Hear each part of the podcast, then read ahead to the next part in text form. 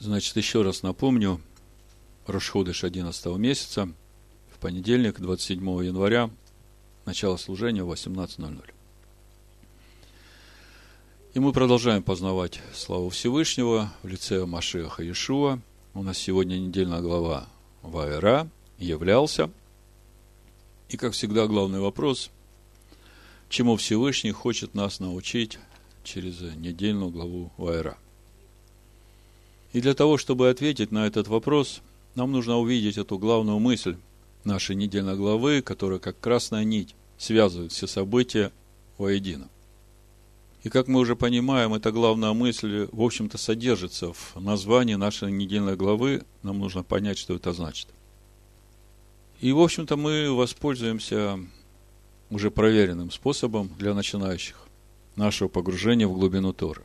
Знаете, как мы привыкли читать Тору стих за стихом, стих за стихом, стих за стихом, недельную главу прочитали, как бы события понятны, а вот чтобы проникнуть глубже и поразмышлять о том, что там происходит, нужны какие-то дополнительные инструменты. И вот один из этих инструментов, который у нас уже выработался по ходу нашего погружения в Тору, это когда мы смотрим, чем начинается наша недельная глава, чем она заканчивается – пытаемся понять, какая главная мысль, и потом смотрим содержание нашей недельной главы, чтобы увидеть эту главную мысль. И тогда нам открывается этот первый как бы слой э, глубины Торы. В общем-то, мы так сегодня и сделаем, но прежде я скажу название проповеди, чтобы вам легче было понять все, о чем я буду говорить, и держать в фокусе саму недельную главу. Это название пришло в духе именно тогда, когда я размышлял о вот этой главной мысли недельной главы. В чем суть послания Всевышнего? Какое главное содержание, что Всевышний хочет нам сказать через эту недельную главу? И уже само название проповеди вам поможет посмотреть глубже на содержание нашей главы. Давайте откроем Евангелие от Матвея, пятую главу, и прочитаем первые пять стихов. Увидев народ, он взошел на гору. И когда сел, приступили к нему ученики его. И он, отверши уста свои, учил их, говоря, «Блажены нищие духом, ибо их есть Царство Небесное». Кто такие нищие духом? Нищие духом – это те, которые отказываются от своей воли в своей жизни. Ради того, чтобы избрать волю Всевышнего. Вот это есть нищие духом. Вот те, которые отказались от своей воли избрали волю Всевышнего, вот таковых Царство Небесное. Блажены плачущие, ибо они утешатся. Кто такие плачущие?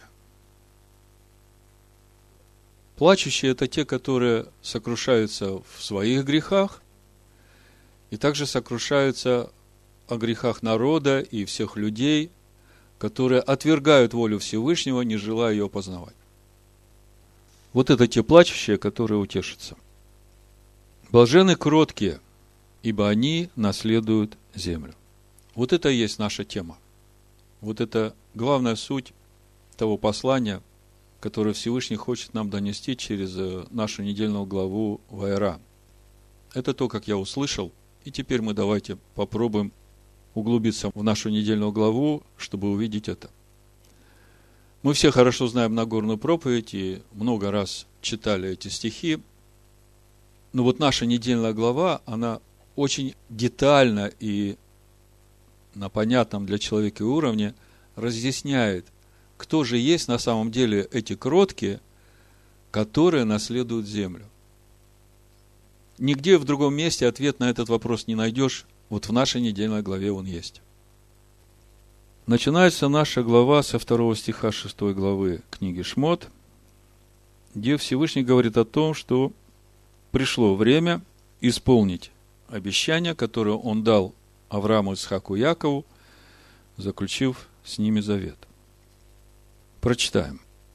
Значит, мы сейчас смотрим начало нашей главы, потом посмотрим, чем заканчивается наша глава, и потом посмотрим, что же в середине там, и как это все связывается чтобы понять, чему Всевышний хочет нас научить через эту недельную главу. Шмот, 6 глава, со 2 стиха.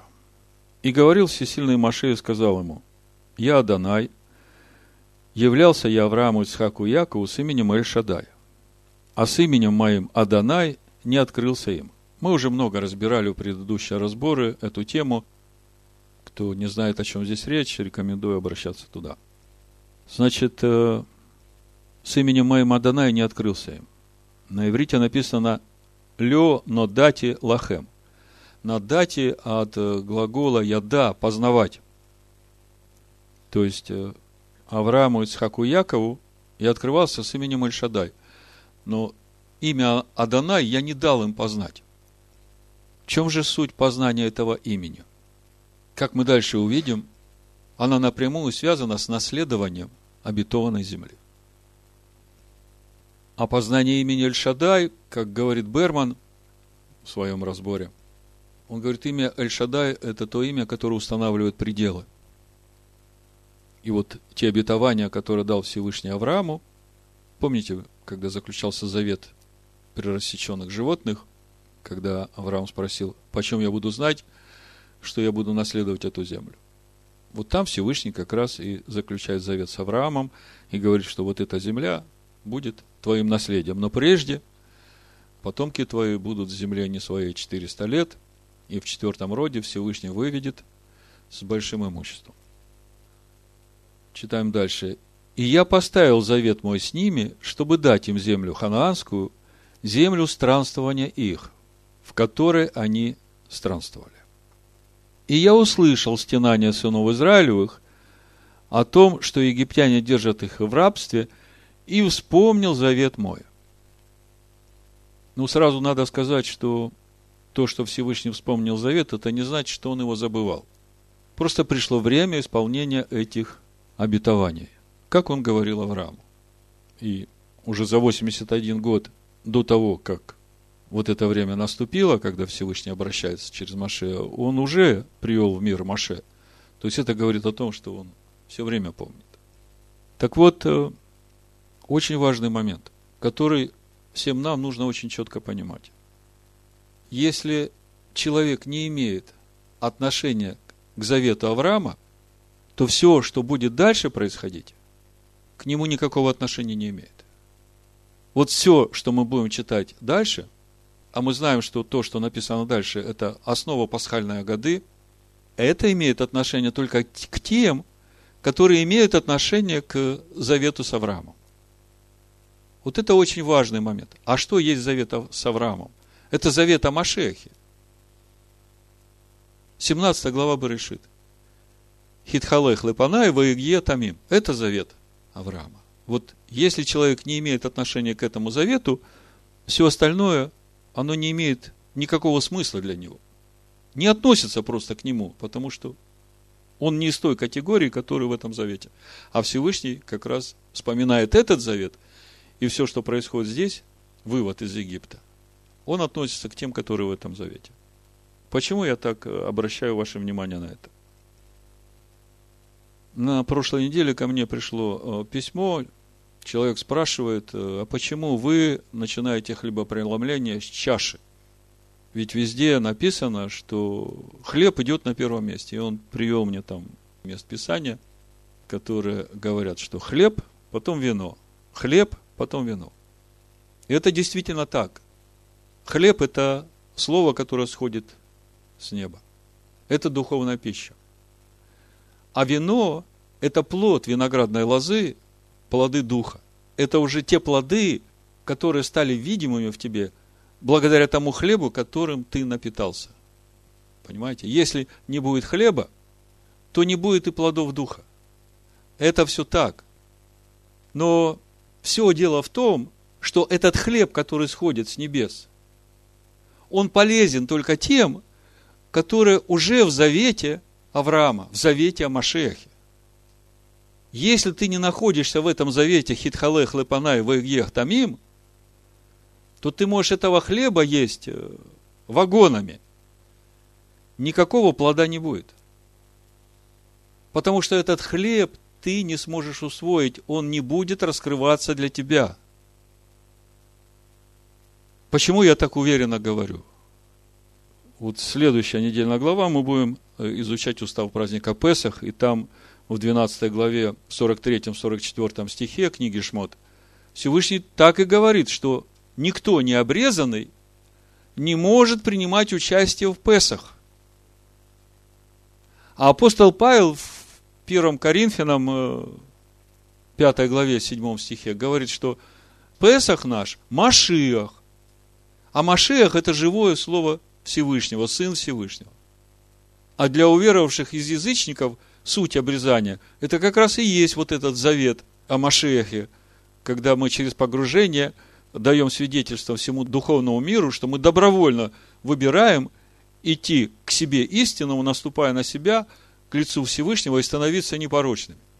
Так вот, если мы говорим о хлебопреломлении, то хлебопреломление должно начинаться именно с этого нашего свидетельства, что мы в завете Авраама со Всевышним.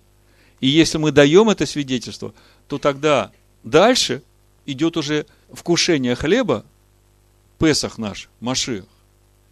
И вот уже после вкушения хлеба идет чаша после вечери. Вы помните, как года Песах проходит? Все начинается с кидуш, с первой чаши. И мы много раз уже говорили, что эта чаша как раз и есть чаша завета, чаша освящения. Потому что именно вхождение в завет Авраама является освящением нашим. Если у нас нет этого освящения, все остальное мимо проходит. Поэтому так важна первая чаша.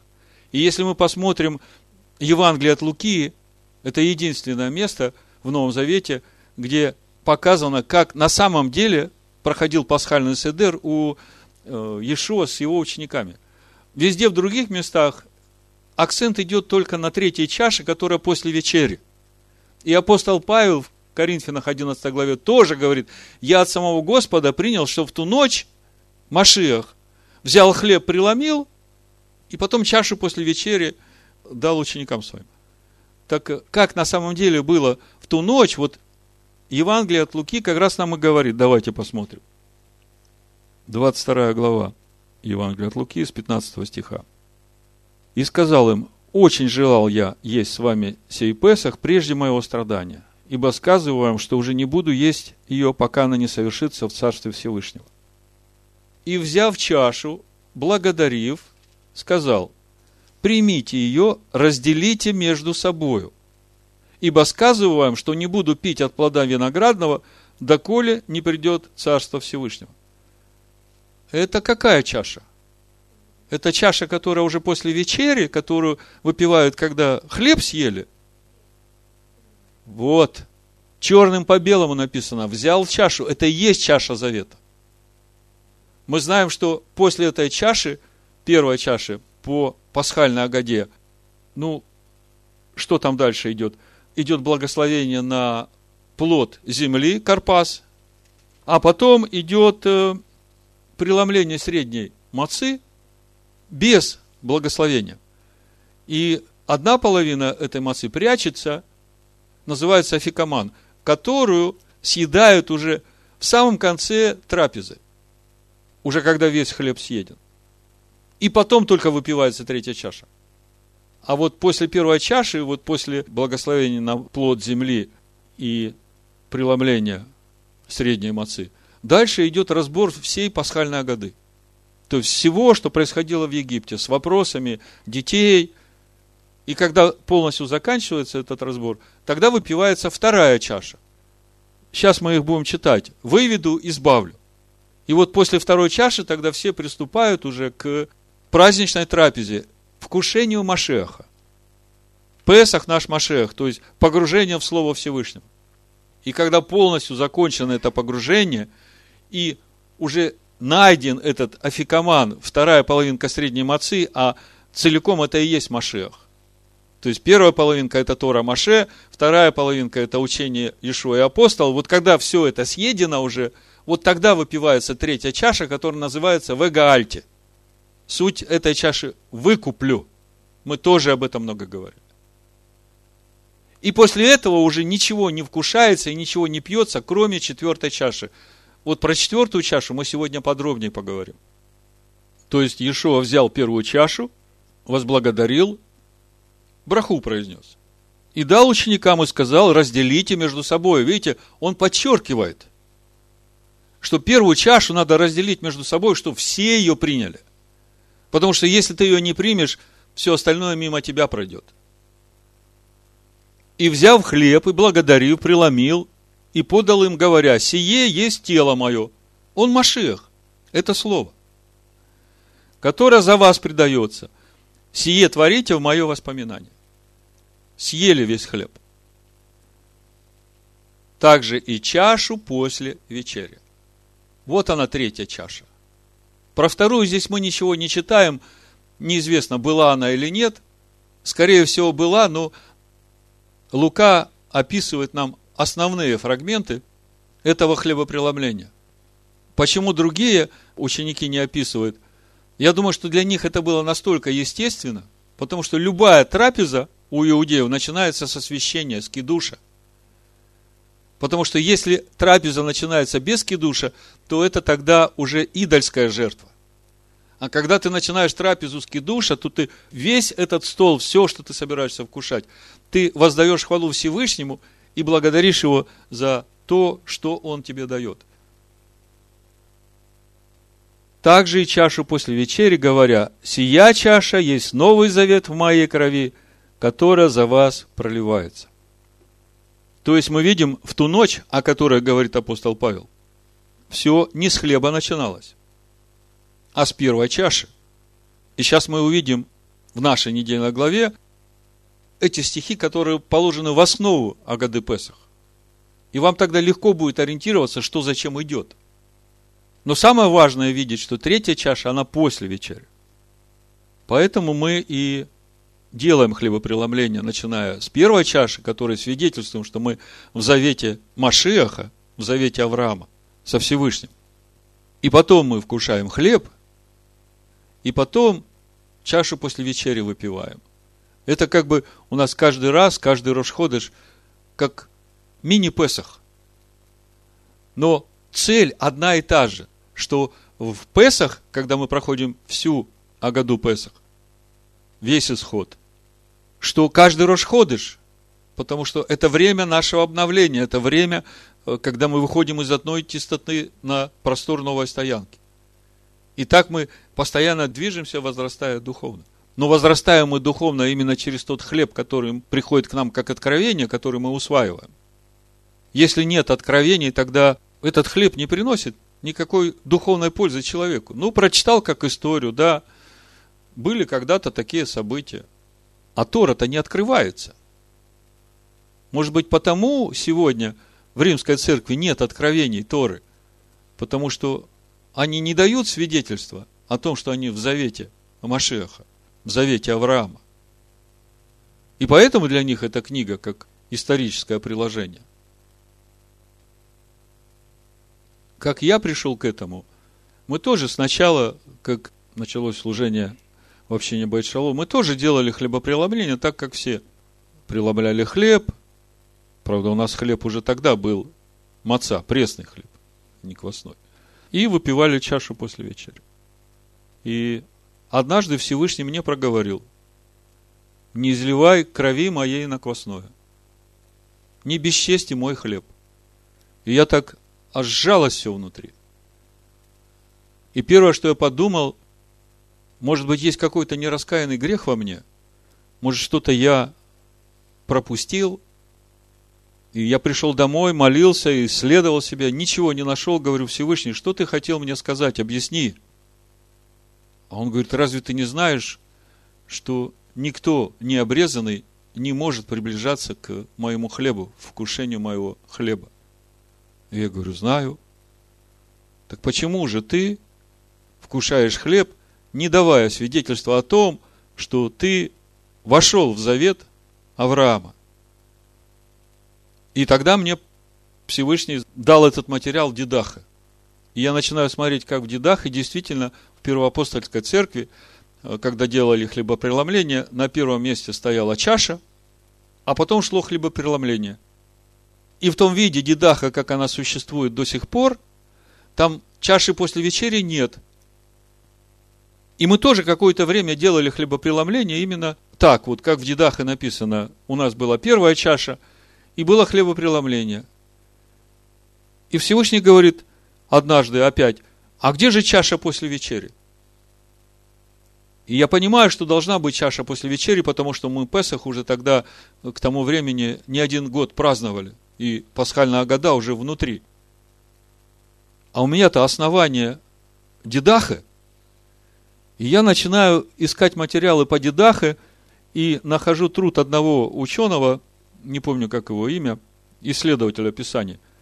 И он говорит, что вот эта молитва после трапезы, она очень напоминает Беркат Амазон, который читается, ну, благодарение за трапезу, которая читается сразу после третьей чаши в пасхальной Агаде.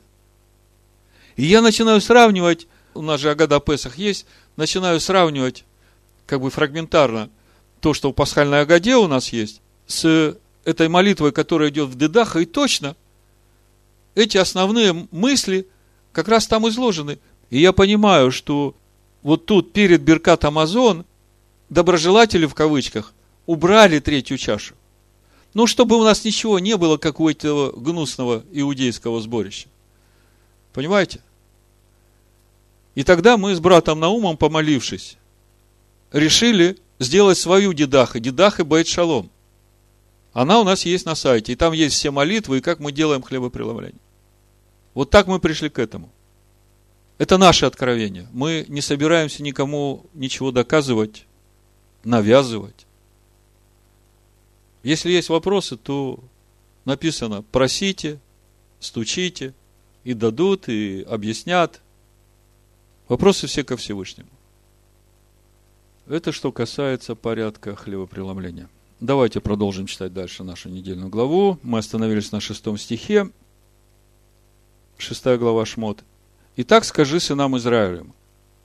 Вот это слово «итак», оно как раз и связывает сынов Израиля с тем заветом Авраама и всем, что было обещано отцам. Итак, скажи сынам Израилевым, я, Адонай, выведу в их ацете. Вот именно здесь выпивается первая чаша в Агаде Песах. И, как мы видим, она напрямую связана с заветом Авраама.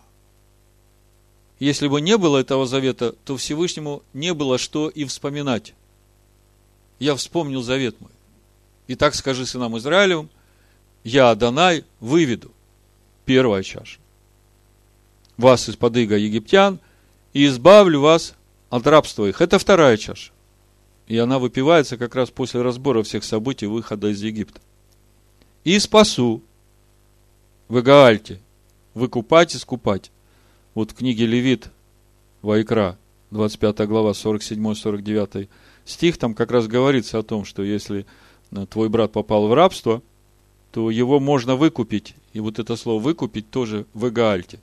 И выкупит кто-то из братьев, или дядя его, или сын дяди, должен выкупить, написано. И мы понимаем, что речь идет о Машеях Иешуа, старшем брате. Но заметьте, выкупать будет мышцу простертою и судами великими. Раньше я думал, что это относится только к Египту. Вот сейчас я понимаю, что это относится и к сынам Израиля. Вот этот выкуп. Мышцу простертую судами великими. Потому что когда мы смотрим на то, что происходит с сынами Израиля на всем их пути в обетованную землю, то начинаем понимать, что все очень серьезно. И дальше мы читаем о принятии в народ – и приму в Элакахте. Это четвертая чаша, которая, в общем-то, и заканчивается пасхальный седер. Есть еще пятая чаша или, которую, в общем-то, пока не выпивают. И приму вас себе в народ. Смотрите, важно увидеть здесь последовательность событий. Мы сегодня, я говорил, будем говорить о принятии в народ. И проповедь называется «Блаженны кроткие, ибо они наследуют землю». Смотрите – какая последовательность. Приму вас себе в народ и буду вам всесильным. Ваити лахем ла элагим. Стану вашим всесильным от глагола ая. Быть, становиться. Приму в народ, стану вашей силой, последовательность. И вы узнаете на иврите стоит слово видатем от глагола яда, познавать. То есть, и вы познаете. То есть, когда он станет уже нашим всесильным, вот тогда вы познаете яда, что я Адонай, всесильный ваш, изведший вас из земли египетской. Суть этого познания – это уже наше единство с естеством Всевышнего.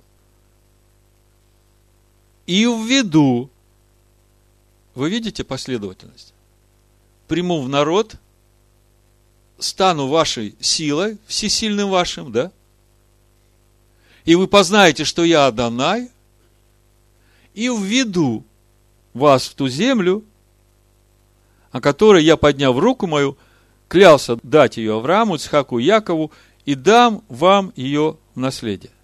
Так вы мне скажите, с чем же связана вот эта конечная цель введения народа в обетованную землю? То есть мы видим, что конечная цель вывода из Египта – это введение народа в обетованную землю. И текст нам говорит, что это введение в обетованную землю напрямую связано с познанием имени Адоная. Увидели это, да? А мы познаем имя Адоная именно тогда, когда он становится нашим всесильным. А это происходит именно тогда, когда он принимает нас в народ. Только что мы читали. Приму в народ, стану вашим всесильным, вы познаете, что я Адонай, и введу вас в обетованную землю. А мы сегодня говорим о том, что кроткие наследуют землю. Кто эти кроткие? Вот здесь вот мы чуть позже подробно рассмотрим, что за всем этим стоит. Чтобы все ясно понимали, кто наследует землю, кого Всевышний введет в эту землю, кто эти кроткие. Таково начало нашей главы. Мы сейчас хотим увидеть вот эту главную суть послания Всевышнего через нашу недельную главу. То есть, начало нашей главы говорит о том, что Всевышний вспомнил завет с отцами и идет исполнить этот завет. И когда Всевышний исполнит это обещание, народ наследует землю.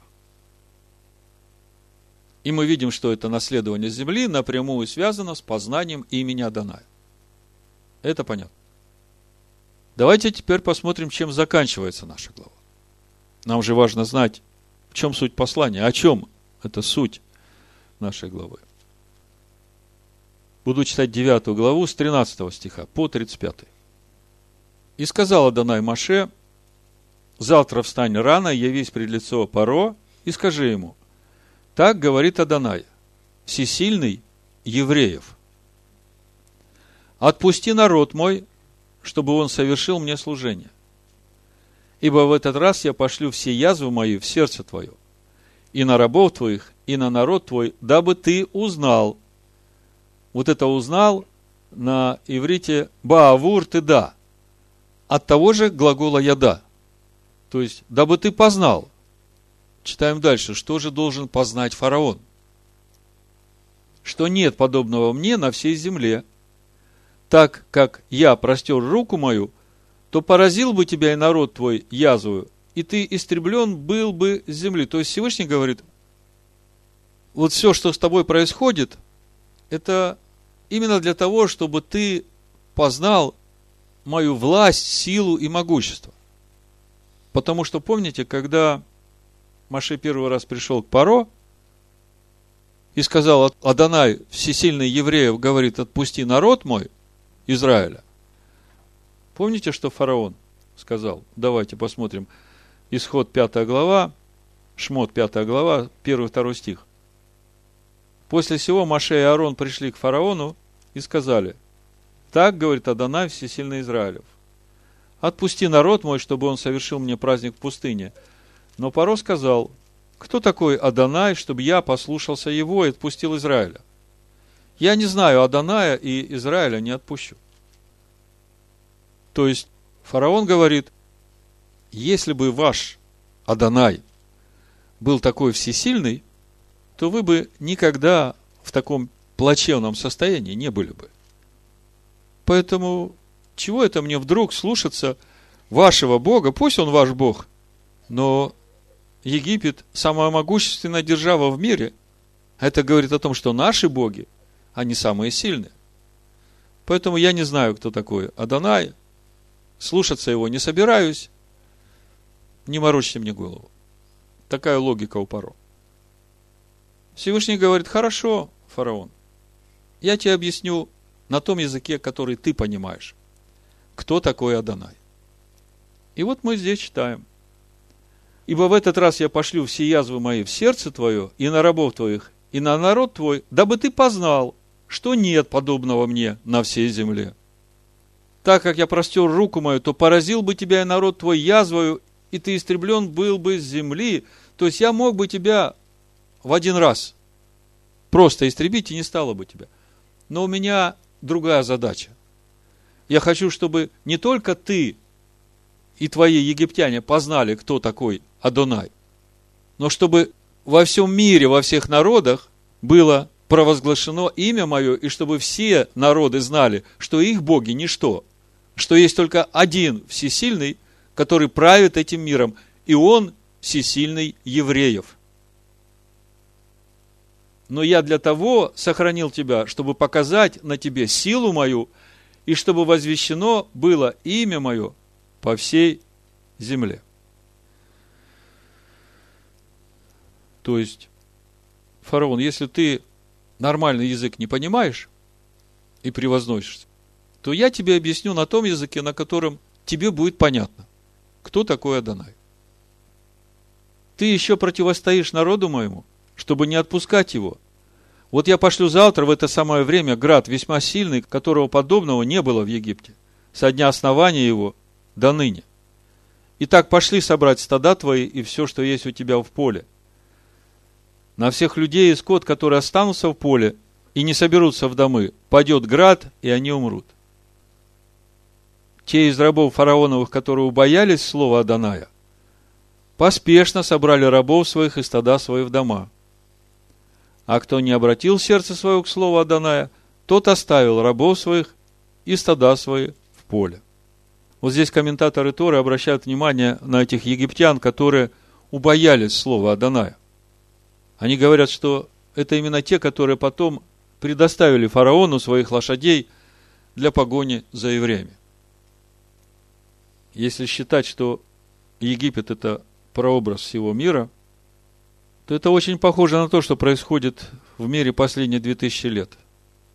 Вроде бы народы боятся слова Адоная, но когда речь заходит об уничтожении евреев, то некоторые из них с радостью готовы предоставить своих лошадей на это дело. Выходит, что они чего-то не поняли из того, что написано. Вы знаете, что сейчас в Израиле празднуется 75-летие освобождения Освенцима.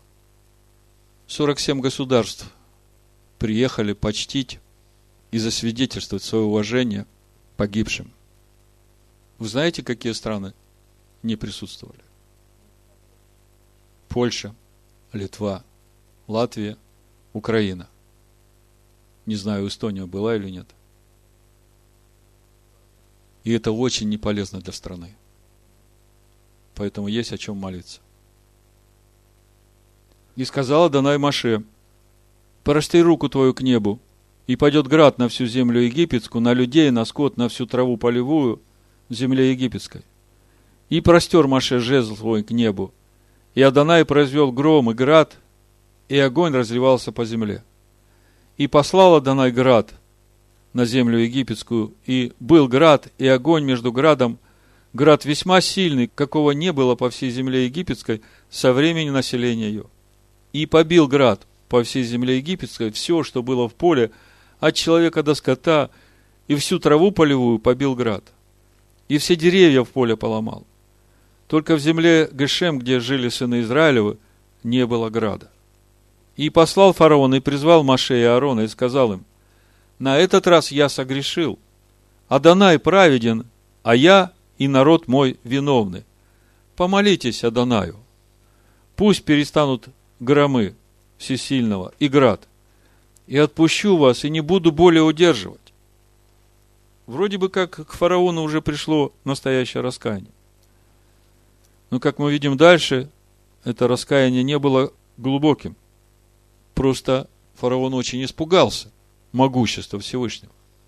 Маше сказал ему, как скоро я выйду из города, простру руки мои к Адонаю, громы перестанут, и града более не будет, дабы ты узнал, что земля принадлежит Адонаю. Но я знаю, что ты и рабы твои еще не убоитесь Адоная Всесильного. Лен и ячмень были побиты, потому что ячмень выколосился, а лен осеменился. А пшеница и полба не побиты, потому что они были поздние. То есть, вот эти слова Маше говорят о том, что фараон может покориться воле Всевышнего только тогда, когда его лишить всякой опоры в этой жизни. В общем-то, это относится и к внутренним духовным процессам, которые проходят в каждом человеке. Потому что фараон – это ведь прообраз князя, господствующего в воздухе. Другими словами, пока у человека двоящиеся мысли, он точно не сможет победить свою ветхую природу. Это мы видим вот здесь. Апостол Яков нам об этом пишет в э, первой главе, 5 и 8 стих. Прочитаю. Если же у кого из вас не достает мудрости, да просит у Всевышнего, дающего всем просто и без упреков, и дастся ему. Но допросит с верой, немало не сомневаясь, потому что сомневающийся подобен морской волне, ветром поднимаемой и развиваемой. Да не думает такой человек получить что-нибудь от Аданая. Человек с двоящимися мыслями не тверд во всех путях своих. Другими словами, если ты не говоришь своей ветхой природе однозначно «нет», то ты проиграл. Ты уже проиграл. Ты не сможешь ее победить. Поэтому, если Всевышний что-то показывает в тебе, то научись сразу реагировать и отрезать это бескомпромиссно. Конечно, борьба идет. Конечно, мы падаем. Но если есть внутри это решение однозначно, то легче будет пройти этот период. Всевышний поможет. А если ты как бы хочешь на двух стульях сидеть, то хорошему это ни к чему не приведет. Вот смотрите, читаем дальше. Исход 9 глава, 33-35 стих. «И вышел Маше от фараона из города, и простер руки свои к Адонаю, и прекратились гром и град, и дождь перестал литься на землю. И увидел фараон, что перестал дождь и град и гром, и продолжал грешить, и отягчил сердце свое сам и рабы его. Вот здесь мы видим главную причину ожесточения сердца человеческого. Продолжал грешить. Видите? Просил помолиться за него, признал свой грех. Виноваты мы, я и народ мой согрешили, Адонай праведен. Помолитесь за меня. Мне страшно, я боюсь. Помолились. Все остановилось. Прекратилось. Как будто ничего не было, как будто ничего не говорил. Продолжает грешить. Продолжает грешить, тем самым безвозвратно ожесточая свое сердце. Чему это учит нас? Когда Всевышний обличает человека, а тут игнорирует это обличение, то приходит суд Всевышнего. И человек, попав под это наказание, прибегает, говорит, помолитесь за меня. Мне тяжело, мне больно, я не прав, я виноват. Помолились за него, пришло облегчение. И он снова продолжает делать то же самое. И через это приходит ожесточение сердца. Он уже перестает слышать обличение. И это может закончиться очень печально. У Экклезиаста в 8 главе 11-13 стих написано «Не скоро совершается суд над худыми делами. От этого и не страшится сердце сынов человеческих делать зло. Хотя грешник сто раз делает зло и коснеет в нем, Видите, проблема какая? Вот эта косность. Когда человек делает зло и коснеет, то он уже не слышит обличения. И ему гораздо труднее раскаяться. Но я знаю, что благо будет боящимся Всевышнего, которые благоговеют пред лицом Его. а нечестивому не будет добра. И подобно тени недолго продержится тот, кто не благоговеет перед всесильным. 35 стих, 9 глава Шмот. «И ожесточилось сердце фараона, и не отпустил сынов Израилевых, как говорил Адонай через Маше». Итак, наша недельная глава начинается с того, что Всевышний обращается к своему народу и говорит, пришло время исполнить обетование, которое я дал вашим отцам, и я выведу вас из Египта, избавлю от рабства, выкуплю, приму в народ, стану вашим всесильным, вы познаете, что я Адонай, и введу вас в обетованную землю. То есть, конечная цель исхода наследования земли, она напрямую связана с познанием Адоная. Заканчивается наша глава тоже темой познания, но познания для фараона и египтян. И здесь уже разговор идет совсем на другом уровне, поскольку египтяне и фараон отрицают власть Всевышнего, его могущество, и поэтому Всевышний говорит, я дам вам познать, кто такой Адонай, но когда вы познаете, то это закончится тем, что вы все погибнете. А мои сыны, сыны Израиля, выйдут из Египта с большим имуществом. То есть мы видим и начало, и конец нашей главы говорят о познании Адоная – и мы сегодня говорим о том, что блажены кроткие, ибо они наследуют землю. Давайте посмотрим, о чем же речь идет в середине нашей главы. Я прочитаю седьмую главу, 4-5 стих. Это Всевышний объясняет Маше и говорит, «Фараон не послушает вас, и я наложу руку мою на Египет, и выведу воинство мое, народ мой, сынов Израилевых, из земли египетской, судами великими, и тогда узнают египтяне, вот это узнают опять от глагола «яда», познают египтяне, что я Адонай, когда простру руку мою на Египет и выведу сынов Израилевых из среды их. То есть все содержание нашей недельной главы Вайра – говорит о том, как происходит раскрытие имени Всевышнего в Египте. И мы видим, что это раскрытие связано для всех людей, живущих там, с познанием имени Адоная. Для тех, которые любят его и исполняют волю его, это заканчивается наследованием обетованной земли. Для тех, которые противятся его воле, это заканчивается гибелью. То есть, если теперь мы вернемся к нашему главному вопросу, а какова же главная суть нашей недельной главы Вайра? В чем суть послания? Что Всевышний хочет сказать нам через эту недельную главу? Мы начинаем видеть, что главная, вот эта красная нить, это познание Аданая.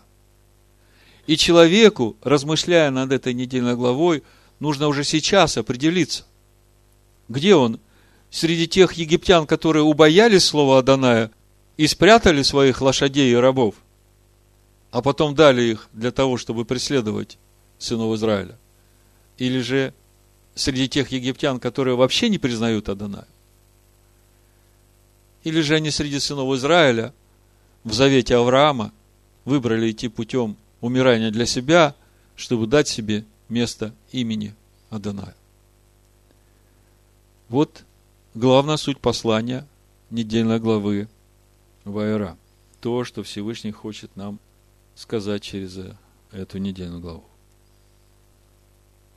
Если принять во внимание, что казни египетские и исход народа Всевышнего из Египта – это прообраз тех событий, которые ожидают этот мир со вторым приходом Машеха Иешуа, а книга Откровений нам дает подтверждение, что все так оно и будет, то тогда совсем по-другому начинаешь смотреть на ту формулу спасения, которую Всевышний дает через пророка Иаиля, который очень хорошо знают новозаветние верующие, потому что она дана в послании римлянам, 10 главе. Суть этой формулы спасения – всякий, кто призовет имя Аданая, спасется.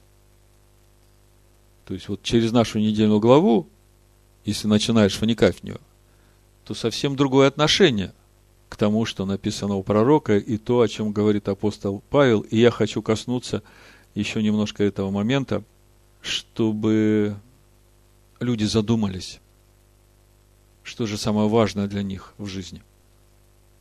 Прочитаем сначала Иаиля, 2 глава, с 28 стиха по 32. «И будет после того, и залью от духа моего на всякую плоть, и будут пророчествовать сыны ваши и дочери ваши, старцам вашим будут сниться сны, и юноши ваши будут видеть видения, и также на рабов и на рабынь в те дни и залью от духа моего. И покажу знамения на небе и на земле – кровь и огонь из толпы дыма, солнце превратится во тьму, и луна в кровь, прежде, нежели наступит день Аданая, великий и страшный. И будет, всякий, кто призовет имя Аданая, спасется. Ибо на горе Сионе и в Иерусалиме будет спасение, как сказал Адонай, и у остальных, которых призовет Адонай всякий, кто призовет имя Адоная. Эта формула очень хорошо известна новозаветним верующим, но, к сожалению, теология римского христианства сильно исказила смысл того, что хотел сказать нам апостол Павел через эти слова. Давайте посмотрим Римлянам 10 главу с 8 стиха. Апостол Павел говорит, «Но что говорит Писание? близко к тебе слово в устах твоих и в сердце твоем. То есть слово веры, которое проповедую. Ибо если устами твоими будешь исповедовать Ишуа Господином, и сердцем твоим веровать, что Всевышний воскресил его из мертвых, то спасешься. Потому что сердцем веруют к праведности, а устами исповедуют ко спасению. Ибо Писание говорит, всякий верующий в Него не постыдится – Здесь нет различия между иудеем и еленом, потому что один Адонай у всех богатый для всех, призывающих его. Ибо всякий, кто призовет имя Адоная, спасется. Как понимает это место человек, который не знает Тору? Ну, его так учат. Видишь, написано, назовешь Иисуса Христа своим Господом и будешь верить, что Бог воскресил его из мертвых, спасешься. Разве об этом здесь говорит апостол Павел? Разве достаточно для спасения того, что сказать Иисус Христос мой Господь? Скажи, Иисус Христос мой Господь. Ты веришь, что Бог воскресил его из мертвых? Верю. Ты спасен. Он действительно спасен? Да даже если внимательно смотреть вот этот текст, можно увидеть, что здесь апостол Павел совершенно о другом говорит. Смотрите, восьмой стих. Ну что говорит Писание? О каком Писании здесь сейчас Павел говорит? О Торе. Что говорит Писание? Близко к тебе слово в устах твоих и в сердце твоем. Откуда он взял это место? Это Тора, книга Дворим, 30 глава, сейчас прочитаю, с 10 стиха. И смотрите, что он дальше говорит. То есть слово веры, которое проповедуем. Вот уже и в этом стихе можно увидеть две важные вещи. Первое, что апостол Павел здесь цитирует слова Маше, которые он говорит в Торе. А второе, очень важно, он говорит, что это и есть именно то слово веры, которое мы проповедуем. То есть апостол Павел проповедует то слово веры, с которым Маше в книге Дворим в 30 главе обращается к своему народу. Вот нам иногда очень нужен вот этот аргумент. Я сам долго искал эти места Писания, которые дают подтверждение того, что проповедовал апостол Павел. Так вот, это одно из этих мест, которое говорит о том, что апостол Павел проповедовал Тору. Вот вы увидите, что говорит Писание. Близко к тебе слово в устах твоих, в сердце твоем. То есть слово веры, которое проповедуем – Давайте посмотрим, что же проповедует апостол Павел конкретно. Дворим, 30 глава, с 10 стиха по 14 прочитаю. То есть это то слово, которое проповедует Павел. Так что же Павел проповедует? Смотрите. Если будешь слушать гласа Адоная Всесильного твоего, соблюдая заповеди его и постановления его, написанные всей книге закона, всей книге Торы, и если обратишься к Адонаю Всесильному твоему всем сердцем твоим и всею душою твоею, Ибо заповедь сия, которую я заповедую тебе сегодня, под этой заповедью подразумевается вся Тора, все заповеди, которые есть. Не недоступна для тебя, недалека, она не на небе, чтобы можно было говорить, кто взошел бы для нас на небо и принес бы ее нам. И дал бы нам услышать ее, и мы исполнили бы ее. И не за морем она, чтобы можно было говорить, кто сходил бы для нас за море и принес бы ее нам, и дал бы нам услышать ее, и мы исполнили бы ее но весьма близко к тебе слово сие, оно в устах твоих и в сердце твоем, чтобы исполнять его. Вот что проповедует апостол Павел. А что здесь Маше говорит? Маше говорит, что все заповеди, которые я записал в Торе, они уже есть в вашем сердце. Они там уже с того момента, когда Всевышний сотворил человека по своему образу и вдунул туда Машеха, Слово Свое. И если ты будешь веровать в этого Машеха, который в твоем сердце, а если забыл, какой он, посмотри в Торе, и будешь веровать, что Всевышний вот такого Машеха, в которого в сердце закон Всевышнего, воскресил из мертвых, если в тебе будет такой же Машех, такое же слово Всевышнего, то тогда и ты воскреснешь. Это то, о чем Павел говорит здесь. То есть, вся суть спасения именно в том, чтобы познать имя Аданая, призвав его в свое сердце. И Павел говорит, там дальше, 10 глава, ибо Писание говорит, всякий верующий в него не постыдится. Верующий в него в кого? В Машиаха, в Слово. И здесь нет различия между Иудеем и Еленом, потому что один Адонай у всех, богатый для всех, призывающих его. Ибо всякий, кто призовет имя Аданая, спасется. То есть, видите, что проповедует Павел? И теперь мы начинаем понимать, что значит призвать имя его. Это значит познать его имя, дать этому имени место в своем сердце. И если мы вернемся к главной сути нашей недельной главы Вайра, которая говорит о, о том, насколько важно познание имени Аданая для людей, живущих в этом мире, то мы начинаем видеть, насколько важна эта заповедь, кто призовет имя Аданая, спасется. И это совсем не то, как учат сегодня в христианских церквях. Скажи Иисус Христос твой Господь, верь, что Он умер за твои грехи, ты спасен. Вы это начинаете видеть. Да, в общем-то, вы это и раньше видели. Баруха Шем. В общем-то, это же так просто понять. В Новом Завете мы читаем о том, что Всевышний есть свет. Это первое послание Иоанна, первая глава, пятый стих. Всевышний есть свет, и нет в нем никакой тьмы, да? И в послании евреев в 12 главе, там в конце, с 25 по 29 стих, если читать, то мы видим, что Всевышний наш есть огонь поедающий.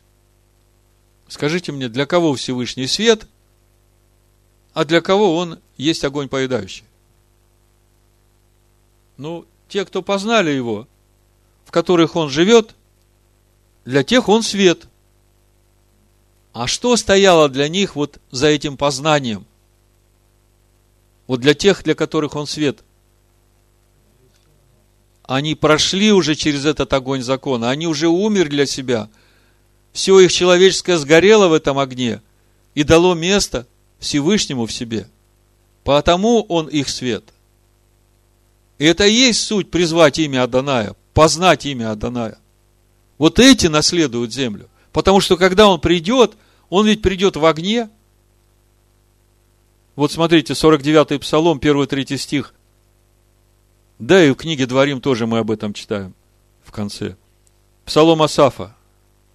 Бог богов, Адонай, Эль Лагим, Адонай, возглаголал и призывает землю от восхода солнца до запада. Сиона, который есть верх красоты, является всесильный, грядет всесильный наш, и не в безмолвии. Пред ним огонь поедающий, и вокруг его сильная буря. Скажите, вот когда это начнет исполняться, когда начнет раскрываться имя Всевышнего в этом мире, потому что Всевышний говорит, что он еще раз поколеблет эту землю. Послание евреям, 12 глава. Так кто пострадает в этом огне? Вот в этом огне поедающем, когда те, кто за время своей жизни не прошли через этот огонь, не призвали имя Адоная внутрь себя, вот они и сгорят. И тогда уже поздно будет идти этим немудрым девам к продающим покупать елей. Время-то уже ушло. Послание евреям, 12 глава, с 25 стиха, прочитаю все-таки. Смотрите, не отвратитесь и вы от говорящего. Если те, не послушав глаголившего на земле, не избегли наказания, то тем более не избежим мы, если отвратимся от глаголющего с небес, которого глаз тогда поколебал землю и который ныне дал такое обещание – еще раз поколеблю не только землю, но и небо. Слова еще раз означают изменение колеблемого, как сотворенного, чтобы пребыло непоколебимое. Итак, мы, приемля царство непоколебимое, будем хранить благодать, которую будем служить благоугодно Всевышнему, с благоговением и страхом, потому что всесильный наш есть огонь поедающий. То есть, Логика очень простая. Уже никого уговаривать не надо познать имя Адоная. Потому что лучше сейчас при этой жизни пройти через этот огонь, и тогда, когда этот огонь раскроется в этом мире, он тебя не опалит. Но мы уже как-то разбирали 33 главу книги пророка Исаия. Оказывается, что много грешников на Сионе сейчас. А когда начнет этот огонь раскрываться – тогда им станет жарко. И тогда они поймут, что оказывается, когда второй раз Всевышний поколеблет эту землю и придет в огне поедающем и установит здесь свое царство, тогда этот огонь поедающий, это будет естественное состояние этого мира, потому что в этом мире будут жить только те, в которых свет. А те, в которых этого света нет, они же будут гореть. Остается вопрос, как же они туда попали, грешники на Сион? Ну, откройте Ефесянам первую главу, там же написано, 20 стих, который он воздействовал в Машеях и воскресив ее из мертвых, и посадив одесную себя на небесах, превыше всякого начальства и власти, и силы, и господства всякого имени, именуемого не только в всем веке, но и в будущем. И все покорил под ноги его, поставил его выше всего, главой церкви, которое есть тело его, полнота, наполняющая все во всем. Как в церквях читают это место? Вот Иисус Христос на небесах, мы его тело, мы тоже там. А десной Всевышнего мы уже на небесах. Аллилуйя. Ну да, до какого-то времени будут там. Читаем пророка Исаию, 33 глава, с 13 стиха. Слушайте дальнее. Что сделаю я? И вы, ближние, познайте могущество мое. Устрашились грешники на Сионе. Трепет овладел нечестивыми. Вот они, грешники на Сионе. Наверное, иудеи читают, не могут понять, как туда попали грешники. Но для этого надо знать Писание Нового Завета. Трепет овладел нечестивыми. Кто из нас может жить при огне пожирающем? Но это понятно. Не могут кто из нас может жить при вечном пламени? Оказывается, что когда это наступит, это пламя, оно будет всегда, это будет состояние мира. Вы понимаете? И тот, для кого Всевышний свет, это будет не пламень, а свет. А вот те, кто нечестивые, это будет огонь. И как же при этом вечном пламени выжить нечестивому? Там дальше написано, кто может жить при этом вечном пламени. Тот, кто ходит в праведности, говорит истину, кто презирает корость от притеснения, удерживает руки свои от взяток, затыкает уши свои, чтобы не слышать о кровопролитии, закрывает глаза свои, чтобы не видеть зла, тот будет обитать на высотах. Убежище его неприступные скалы. Хлеб будет дан ему, вода у него не иссякнет. Глаза твои увидят царя в красоте его, узрят землю отдаленно. Другими словами, когда имя Адоная раскроется в этом мире, действительно поздно уже будет бежать за Илеем, этим немудрым девам, которые тоже ждали прихода своего жениха. Я уж не говорю о египтянах, которые, как фараон, ожесточают сердце свое и продолжают грешить, надмеваясь над Словом Всевышнего.